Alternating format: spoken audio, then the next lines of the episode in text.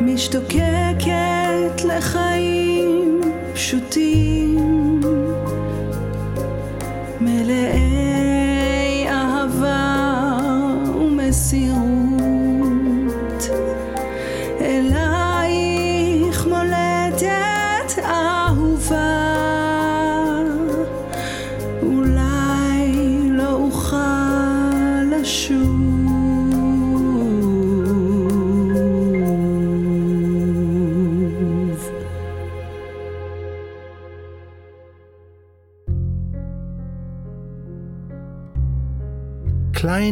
hätte einen freien Sonntagnachmittag vor sich gehabt.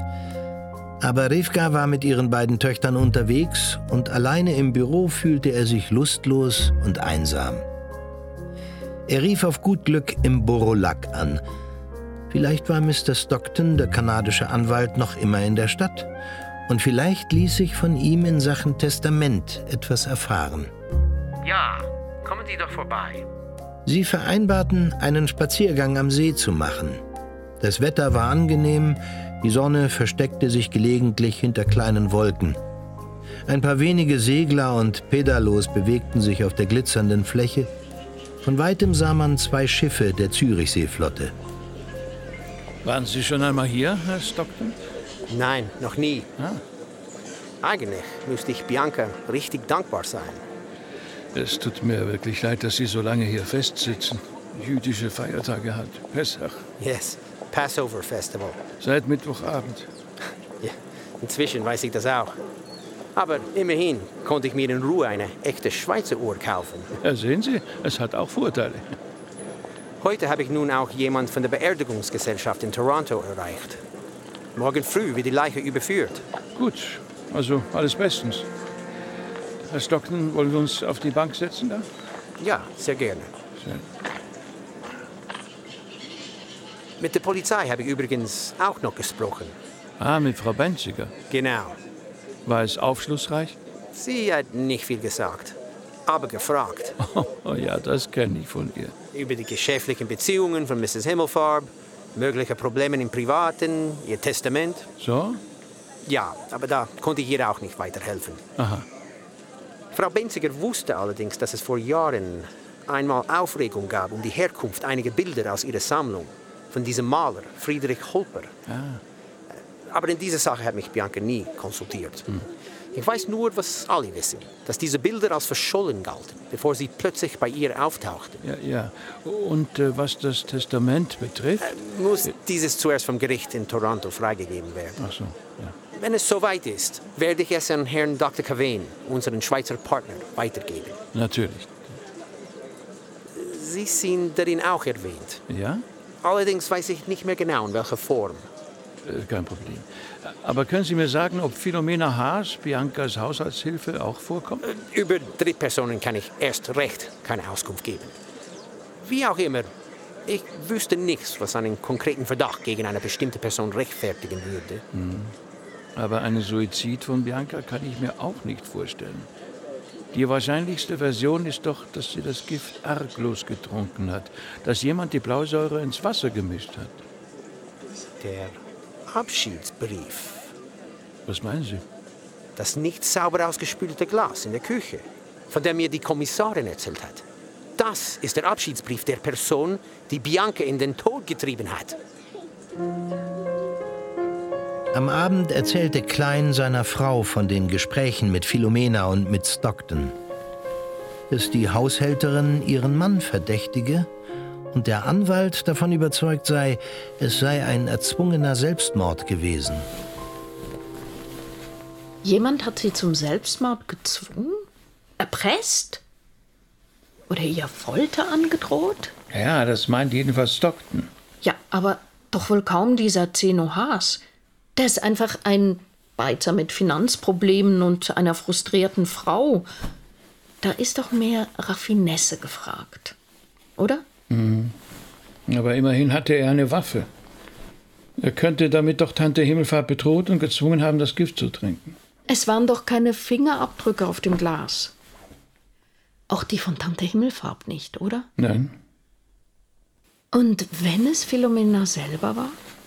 Vielleicht will sie ja nur von sich ablenken. Nein, sie hat ein Alibi. Aber würdest du sie überhaupt für fähig halten? Fähig ist jeder. Aber nicht jeder hat's getan. Klein lächelte.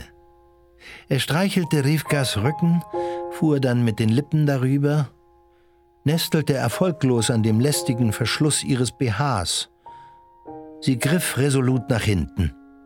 Mit Genuss wog er ihre freigelegten Brüste in seinen Händen, bevor Rivka sie ergriff, über ihren Körper führte und sich umdrehte. Klein, ihr Gesicht plötzlich über sich, erschrak über seine Liebe, wie stark sie von ihm Besitz ergriffen hatte. Er schloss die Augen, hob und senkte sich, wuchs über sich hinaus in sie hinein. Noch ein Leben wie dieses, halte es in ihm, noch ein Leben mit ihr. Wenn nicht mit ihr, dann sollten sie seine Knochen dereinst lieber vor sich hinbleichen lassen.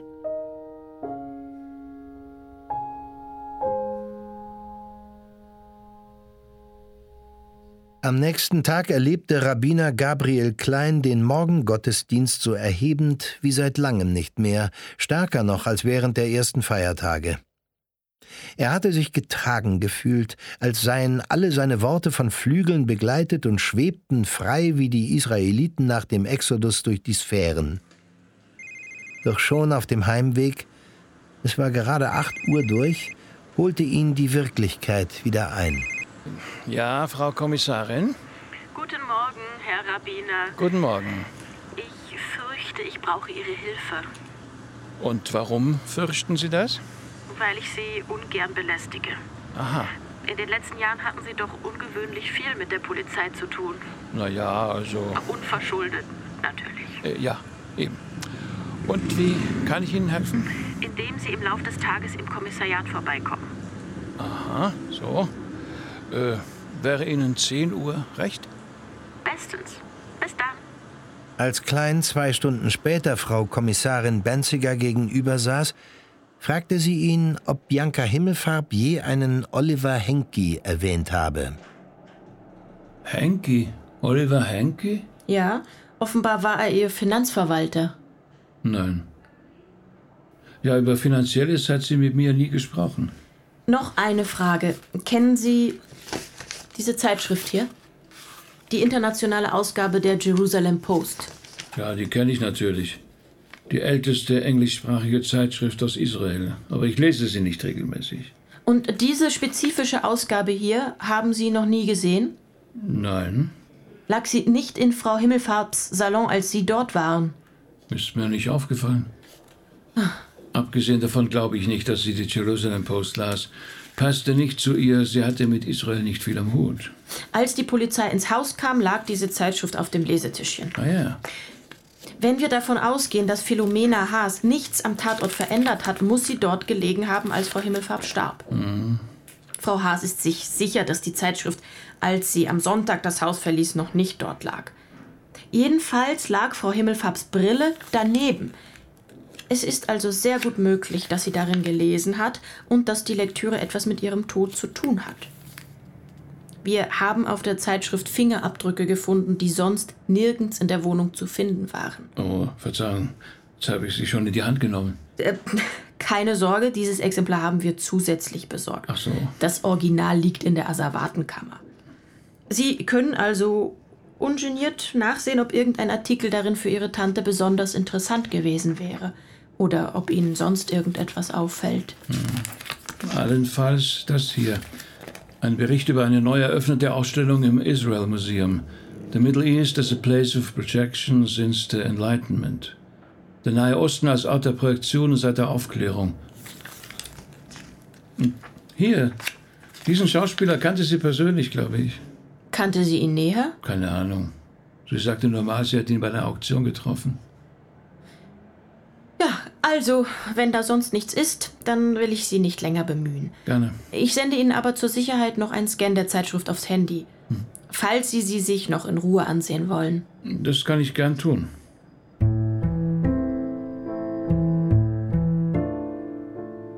Auf dem Heimweg rief ihn Seno Haas an. Kurz angebunden bat er um ein Treffen. Klein vertröstete ihn auf Montag. Immerhin war noch Pessach, so lange sollte man ihn in Ruhe lassen mit dieser entsetzlichen Geschichte. Am Freitag würde er wie immer seine kranken und alten Gemeindemitglieder besuchen. Und Schabbat war nun mal Schabbat.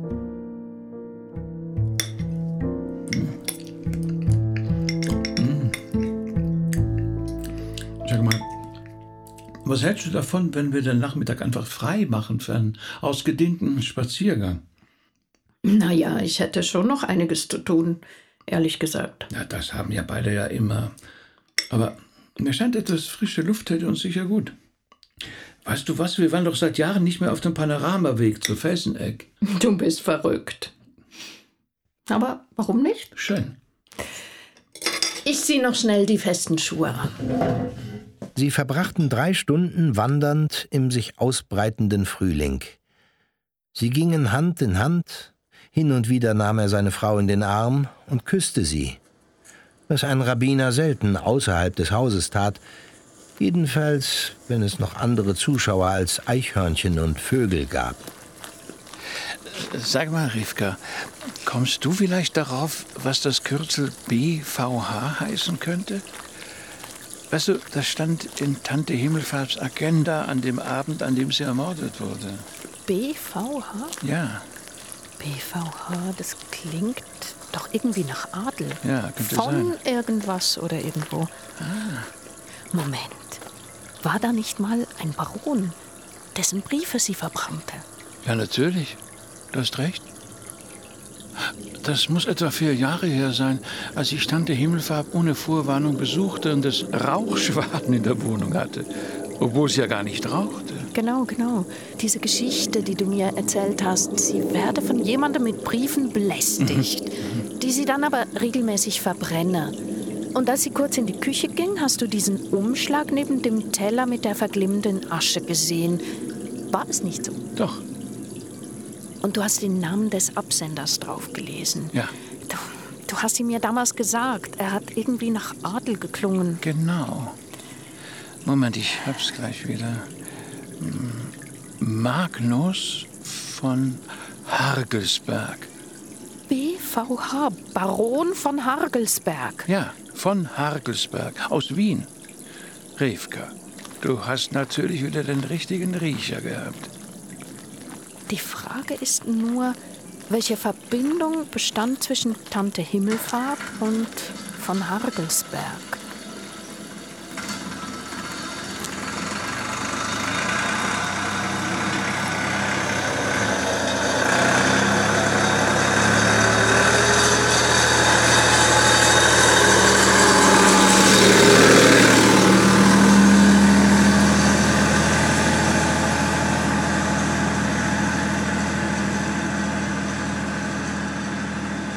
Sie auf der Felseneck in die Gondel stiegen, die sie hinunter nach Adliswil brachte, mit Blick auf die Hügelketten und den sich lang hinstreckenden See, da war Rivka gelöst wie seit langem nicht.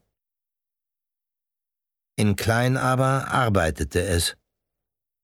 Er hatte eine Einladung zu einer informellen Rabbinerkonferenz in Wien auf dem Tisch, gleich nach den Feiertagen. Er hatte eine Antwort hinausgezögert und schließlich abgesagt, obwohl er den Wiener Kollegen mochte. Doch wenn er die Reise mit einer Begegnung mit dem Baron verbinden könnte, sah er sie plötzlich in anderem Licht. Als sie am Hauptbahnhof ankamen, hatte er bereits im österreichischen Telefonverzeichnis Magnus von Hagelsbergs Adresse und Telefonnummer gefunden und noch einige andere Informationen. Mitbetreiber einer libertären Buchhandlung am Neubau im siebten Bezirk. Klein rief den Wiener Rabbiner an und fragte, ob eine Anmeldung an der Konferenz noch möglich sei. Der Kollege war begeistert. Gut, wenn ich schon nach Wien fahre, hänge ich noch zwei Tage an und fliege weiter nach Birmingham. Ruth kann sicher Trost gebrauchen.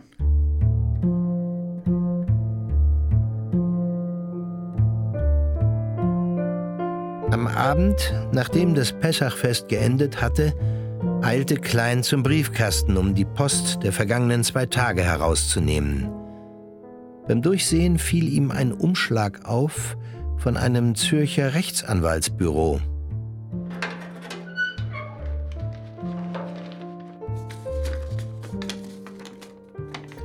Anwaltskanzlei und Notariat Dr. Florin Cavain.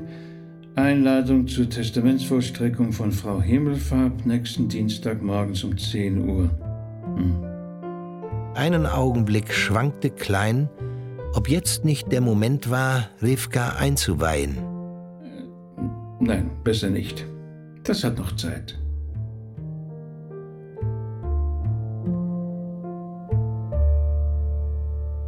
Am Montagmorgen betrat Zeno Haas Kleins Büro. Etwas linkisch. Der Koch war fast zwei Meter groß. Am linken Ohr baumelte ein goldener Anker, was seinem Aussehen etwas Verwegenes gab.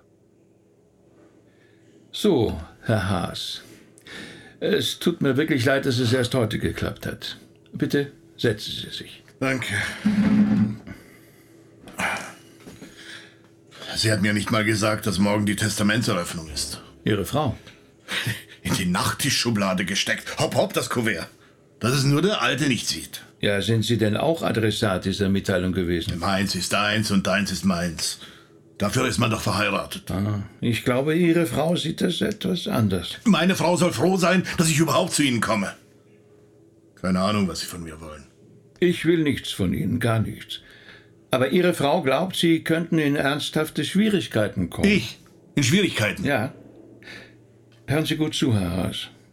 Frau Himmelfahr war eine wunderbare, vitale, ältere Dame, die für mich wie eine Tante war. Und ich bin entsetzt über ihren Tod. Und wenn Sie, wie Ihre Frau befürchtet, dort vorbeigeschaut und Sie umgebracht haben, um genau an dieses Erbe zu kommen, das morgen verteilt werden soll. Das sind doch Lügengeschichten. Ach ja? Womöglich hat meine Frau Ihnen auch erzählt, ich hätte den Wohnungsschlüssel aus Ihrer Handtasche genommen. Als würde ich je in Ihre Tasche greifen. Na nun ja, Ihre Nachttischschublade öffnen Sie ja auch.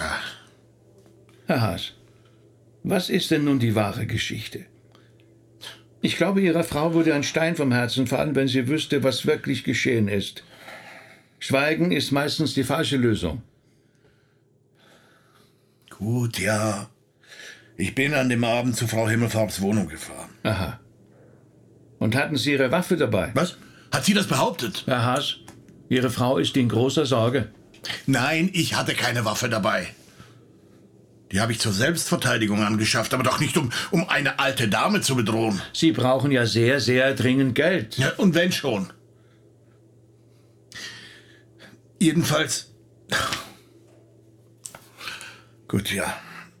Ich bin dorthin gefahren. Hab mich aber nicht getraut auszusteigen. Sie sind also einfach im Auto sitzen geblieben? Ja. Ich wollte mit ihr sprechen, aber ich wusste nicht, wie ich es anstellen sollte. Und Sie sind am Ende einfach wieder nach Hause gefahren. Und das war's? Genau. Das, das heißt, vorher war da noch was. Was? Frau Himmelfarb. Frau Himmelfarb? Ich hatte auf der Straßenseite gegenüber ihrer Wohnung geparkt. Nach einer Weile fuhr ein Taxi vor. Die Taxifahrerin öffnete auf der Seite des Trottoirs die Tür und jemand stieg aus. Ich, ich konnte nicht sehen, wer es war, weil das Taxi davor stand.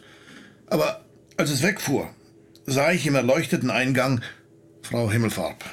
Sie hatte mehrere kleine Tütchen dabei und klingelte. Was? Sie klingelte. Sie hätte doch einfach aufschließen können. Ich habe mich auch gewundert. Sie redete außerdem in die Gegensprechanlage. Und ihre Wohnung war die einzige, in der Licht brannte. Und es war sicher Bianca Himmelfarb. Ja. Alte Damen sehen einander manchmal ähnlich. Äh, Es war tatsächlich nicht richtig hell und ich war ja auch ein Stück weit weg. Aber ich würde doch mit einiger Sicherheit behaupten, dass sie es war. Um wie viel Uhr war das? Ungefähr um neun. Und was haben Sie dann gemacht? Nach Hause gefahren. Meine Frau hat mich angerufen und gedroht, sie würde alles stehen und liegen lassen und einfach gehen, wenn ich nicht sofort heimkäme. Und warum haben Sie das nicht der Polizei erzählt, damit sie die Sache überprüfen kann? Dann ergibt das doch eine völlig neue Situation. Mich werden sie auf keinen Polizeiposten kriegen. In diesem Fall muss ich mit der Polizei reden. Wie bitte? Mich hierher locken und mir die Würmer aus der Nase ziehen? Zuerst schön auf Seelsorger machen und mich dann bei den Bullen verpfeifen. Nicht mit mir. Herr Haas, beruhigen Sie sich. Ich habe Sie weder hierher gelockt noch Ihnen die Würmer aus der Nase gezogen. Sie sind aus freien Stücken gekommen. Ich kann ja versuchen, Diskretion zu wahren und Ihren Namen verschweigen. Aber die Ereignisse insgesamt verschweigen kann ich nicht. Machen Sie doch von mir aus, was Sie wollen. Ich würde mich strafbar machen, Herr Haas, und Sie sich übrigens auch. Auf Nimmerwiedersehen, Herr Rabbiner.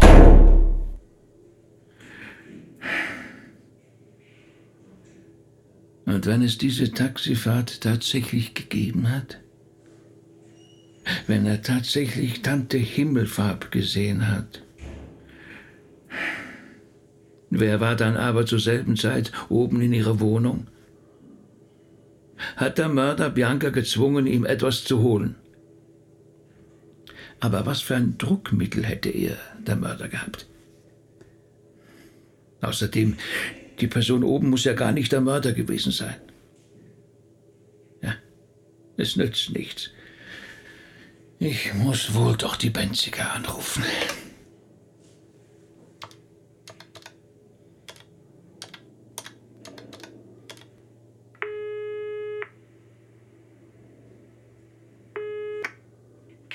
Kriminalpolizei Zürich, Benziger. Klein hier. Herr Rabbiner. Äh, Frau Benziger, ich habe soeben einen eigenartigen Anruf erhalten. Von wem? Äh, Es war ein anonymer Anrufer. Und worum ging es? Klein erzählte der Kommissarin, was er soeben von Seno Haas erfahren hatte. Ich glaube Ihnen nicht. Wie bitte?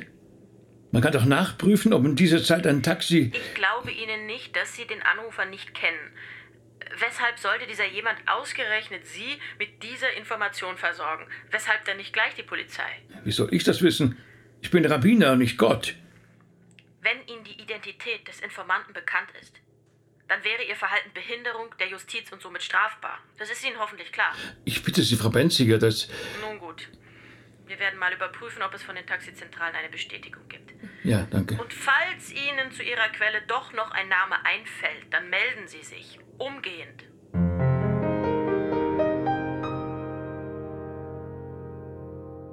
Philomena stand vor dem Lift und wartete ungeduldig, als Klein das Bürogebäude an der Löwenstraße unweit der Synagoge betrat. Sie grüßten einander freundlich, aber reserviert. Die Anwaltskanzlei Caveng lag im dritten Stock. Am Empfangstresen wurden sie von einer Sekretärin begrüßt, die ihnen beflissen die Mäntel abnahm und sie in ein helles Sitzungszimmer führte.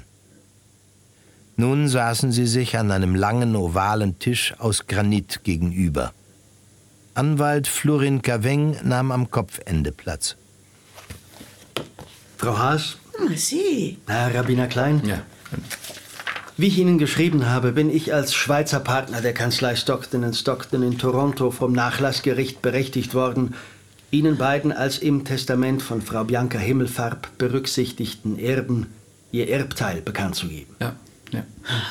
Wie Sie sicher wissen, verfügte Frau Himmelfarb über ein beträchtliches Vermögen. Die Ihnen vermachten Werte sind vor allem als eine Anerkennung seitens Frau Himmelfarbs zu verstehen. Das Testament, so erfuhren Klein und Philomena, hatte sie vor sieben Jahren verfasst und es hatte noch immer Gültigkeit. Es folgten noch einige juristische Ausführungen. Klein wurde zunehmend nervöser. Nun wollte er endlich Tachles hören. Also, kommen wir zu Ihren Erbteilen.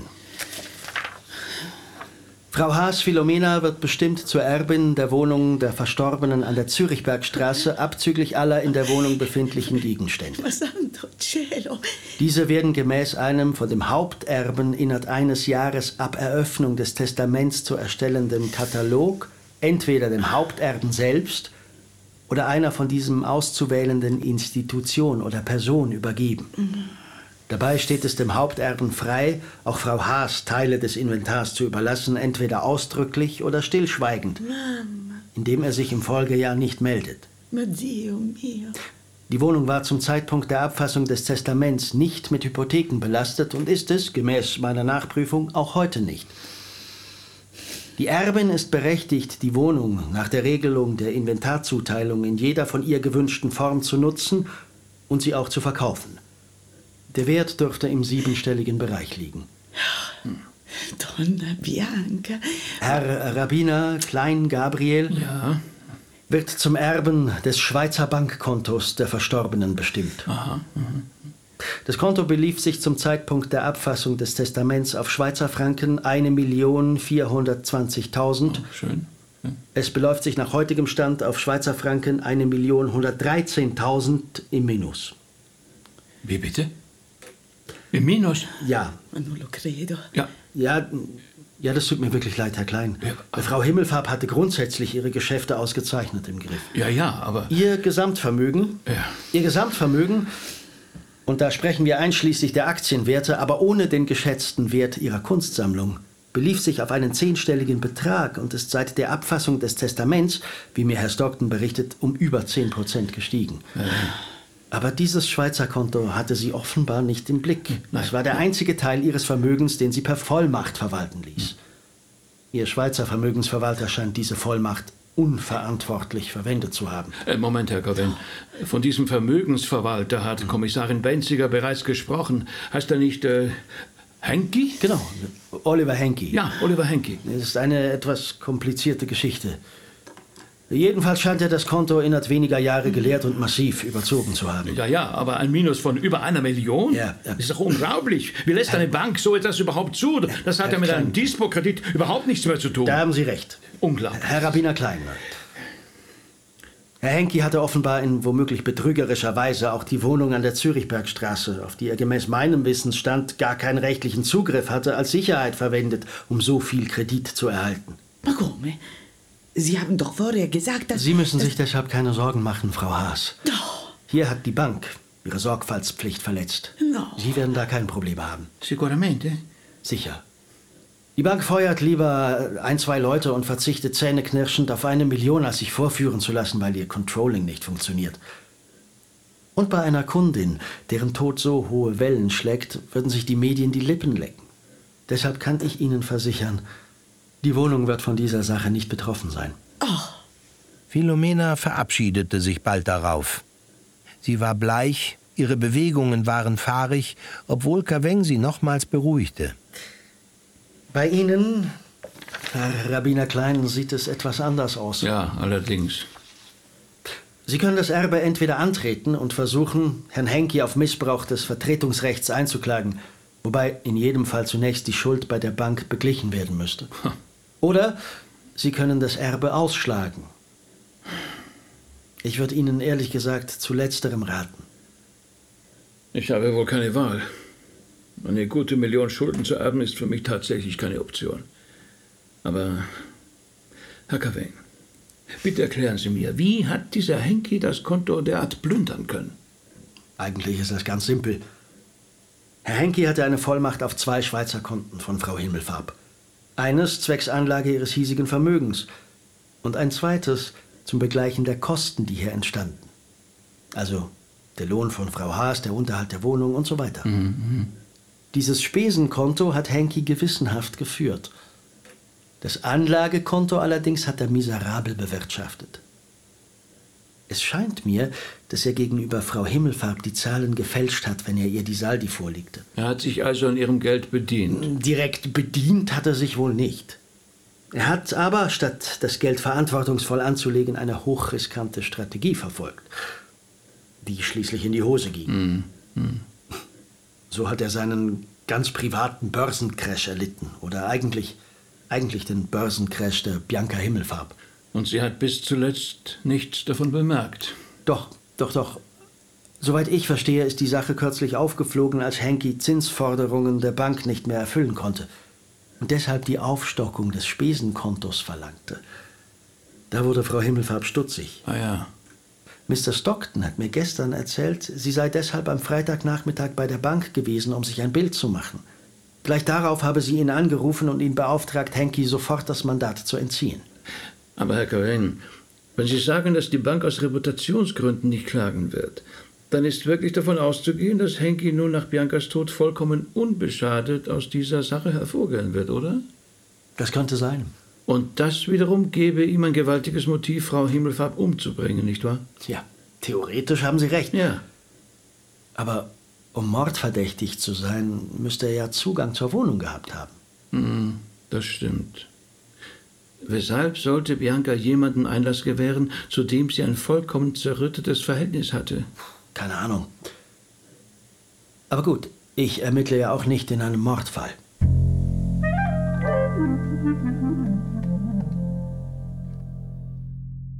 Auf der Straße hatte Klein für einen Moment das Gefühl, durch eine Glaswand von seiner Umgebung getrennt zu sein. Versunken in Gedanken ging er los und bemerkte erst im Büro, dass Frau Benziger ihm eine Voicemail hinterlassen hatte. Herr Rabbiner, bitte kommen Sie unverzüglich in mein Büro. Was denkt die sich eigentlich? Dass ich den ganzen Tag nur herumsitze und darauf warte, bis die Polizei mich zu sich bestellt. Aber was sollte Klein tun? Und so stand er nur wenig später, zum wievielten Mal in den vergangenen Jahren, im Polizeigebäude am Sielke, Büro 319.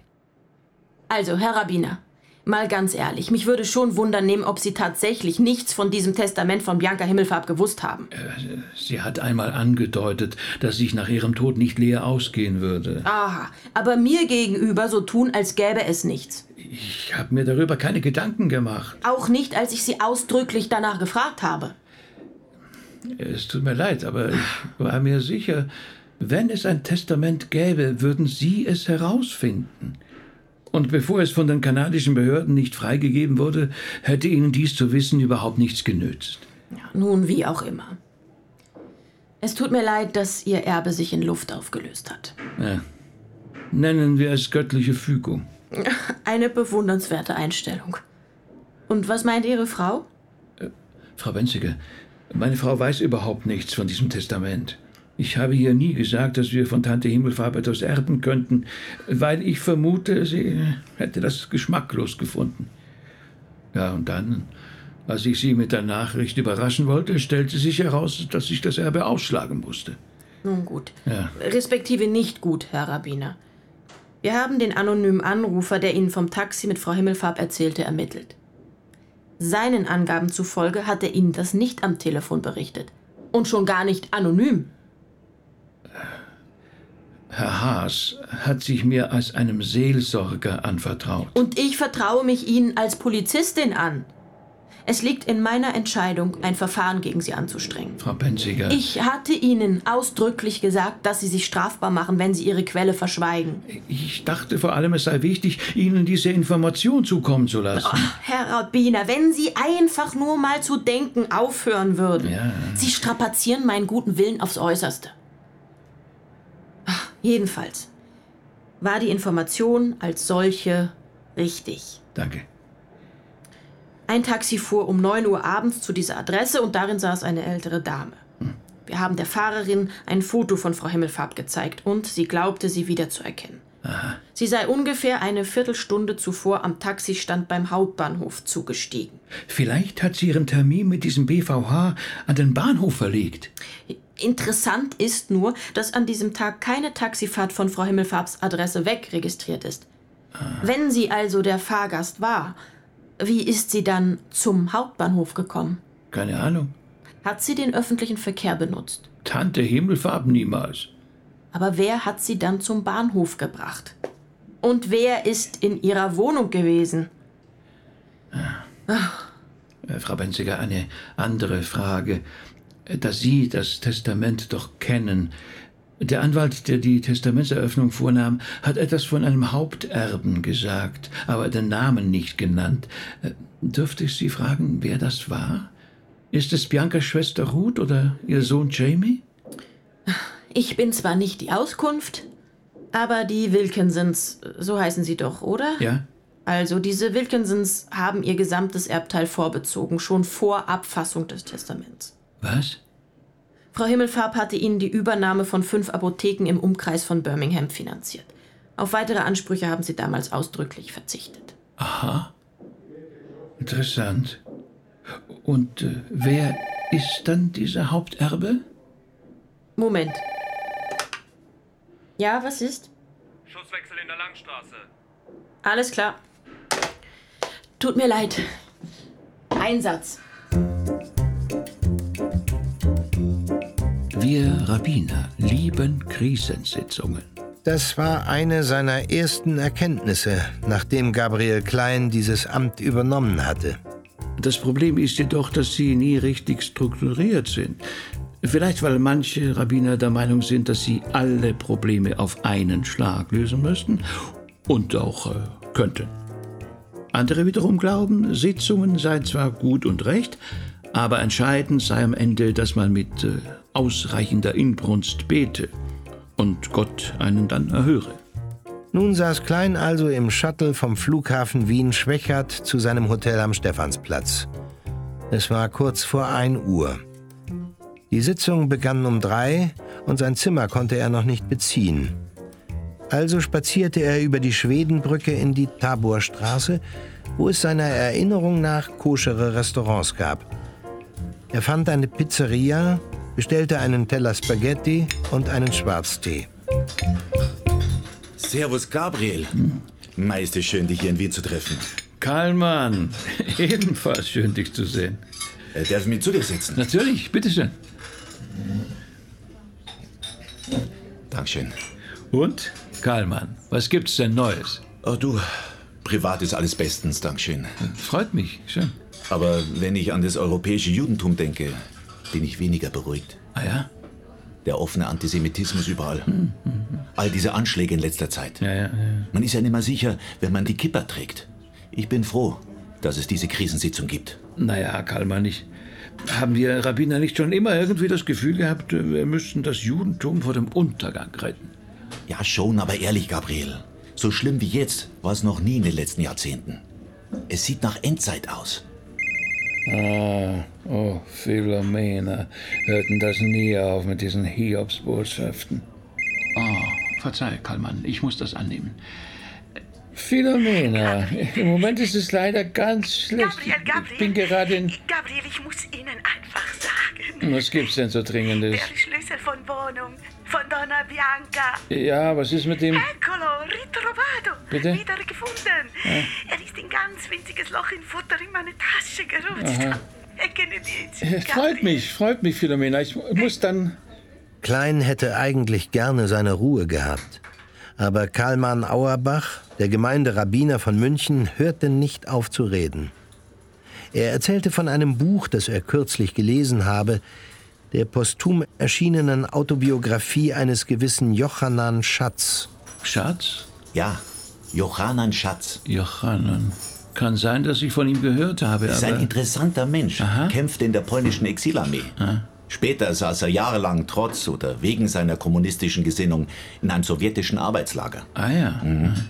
Dann reiste er nach Israel aus, wo er zur Religion zurückkehrte und an einem Mädchengymnasium in Jerusalem Lehrer wurde. Aha. Ja, das ist faszinierend geschrieben. Ein Zeitdokument. Das musst du unbedingt lesen.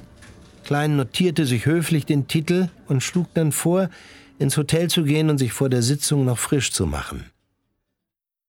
Auf seinem Zimmer wählte er die Nummer der Buchhandlung von Magnus von Hargelsberg.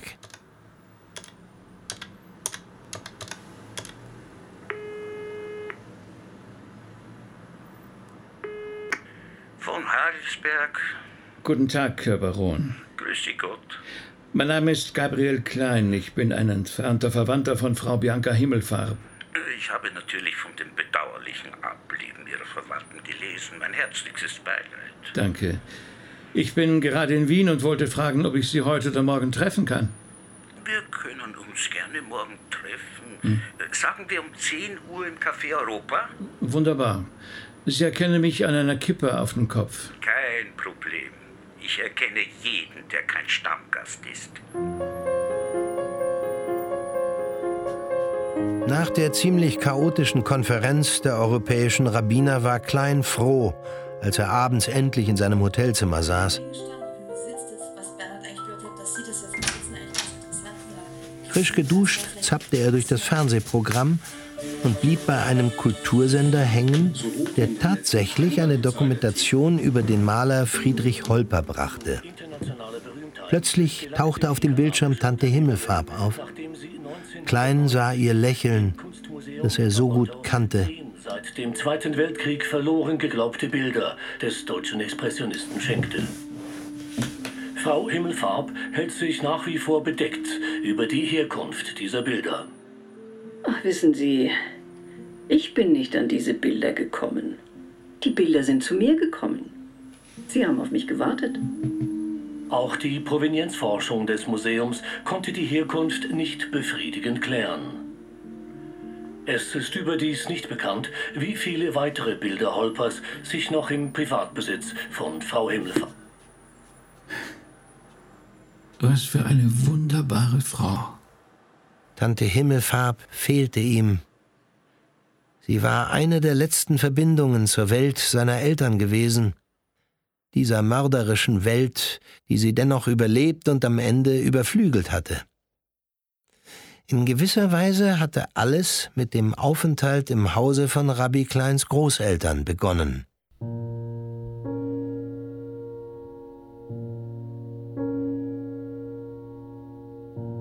Weißt du, Gabriel, mein Vater hatte scheinbar nicht bemerkt, dass ich Mumps hatte. Naja. Unmöglich also am Tag nach meiner Ankunft in der Schweiz nach London weiterzureisen. Hm. Ja, noch in Basel wurde ich zum Arzt gebracht. Und er schrieb mir ein Attest für die Fremdenpolizei, dass ich krankheitshalber zwei Wochen länger in der Schweiz bleiben müsse. Mhm. Ja, zum Glück hatte Ludwig, der ja ein wohlhabender Junggeselle war, ein Auto. Er fuhr mich nach Zürich. Und dort wurde ich bei Max, deinem Großvater und seiner Familie einquartiert. Naja, Und Max Sohn Easy, dein Vater also, der ja ein paar Jahre älter war als ich, der saß stundenlang an meinem Krankenbett. Ah ja. Und es gelang ihm, mich aufzuheitern, wenn ich schwere Momente und Sehnsucht nach den Eltern hatte. Und dann, als die zwei Wochen vorbei waren, dann musstest du wegfahren.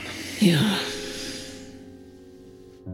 Nach meiner Genesung sollte Ludwig mit mir nach London fahren und mich dort meiner Pflegefamilie übergeben. Doch alles kam anders.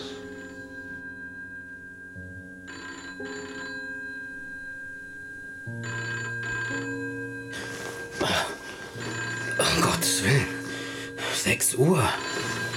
Er ruft so früh am Morgen an. Schon ab, Max. Das Geräusch weckt ja das ganze Haus. Ja, ja. Ja, ja, ich komm ja schon. Ja, ja, Max Klein. Ich bin's, Ludwig. Ludwig? Ich kann Bianca nicht nach England begleiten. Was? Ich liege mit gebrochenem Bein im Spital.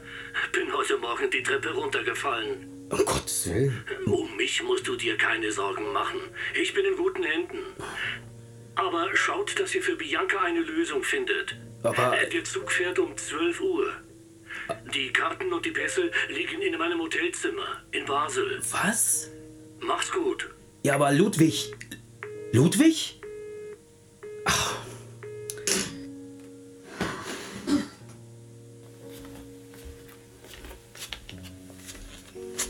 Max, Hm. was gibt's? Ach, Ludwig hat das Bein gebrochen. No. Ich muss auf die Fremdenpolizei, um den Aufenthalt von Bianca nochmals zu verlängern. Nein. Was? Nein. Dann riskierst du, dass sie ausgewiesen wird. Zurückgeschickt nach Frankfurt. Ja, aber. Du musst jetzt Bianca begleiten. Wie soll denn das gehen? Mein Pass ist doch abgelaufen. Dann fährst du eben mit Ludwigs Pass. Aber. Aber. Das ist streng verboten. Deine Großmutter holte ohne ein weiteres Wort einen Koffer aus dem Schrank und packte Max Sachen. Das glaube ich. Was tust du da? Ich packe für dich. Was? Du fährst entweder mit Bianca nach England oder du ziehst aus. Aber. Gehen wirst du auf alle Fälle. Aber ich sehe doch überhaupt nicht aus wie Ludwig. Wenn jemand den Pass anschaut. Wenn jemand den Pass anschaut und dann dich, dann wird er sagen, Gott ist dieser Mann alt geworden.